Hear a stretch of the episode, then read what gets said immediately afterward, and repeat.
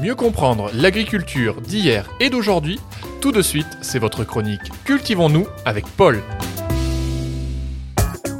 Parlons aujourd'hui d'un produit miracle, le biochar. Découvert par des archéologues en Amérique du Sud il y a quelques années, c'est un matériau solide né de la main de l'homme, obtenu par la pyrolyse de matières végétales, souvent ligneuses, comme l'écorce des grains de café ou les déchets du bois. Biochar vient de l'anglais bio, organique, et char, charbon. Mais pourquoi produit miracle? Ce n'est pas moi qui le dis, mais un rapport du GIEC, qui en parle plus de 200 fois dans son dernier rapport, et ce pour plusieurs raisons que je vais vous détailler dans quelques secondes.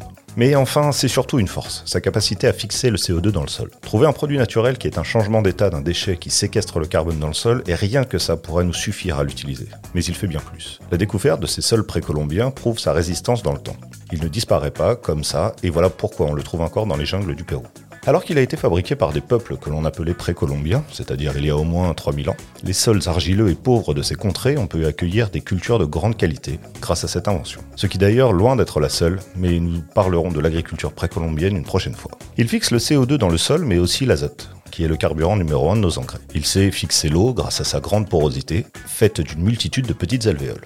En gardant l'eau dans ses poches, le biochar devient un point de réserve merveilleux pour les vers de terre, mais aussi un allié car il permet d'aérer le sol compacté par l'activité humaine ou par sa composition comme l'argile. Son électromagnétisme fait de lui le champion de la dépollution d'un grand nombre de sols remplis de métaux lourds.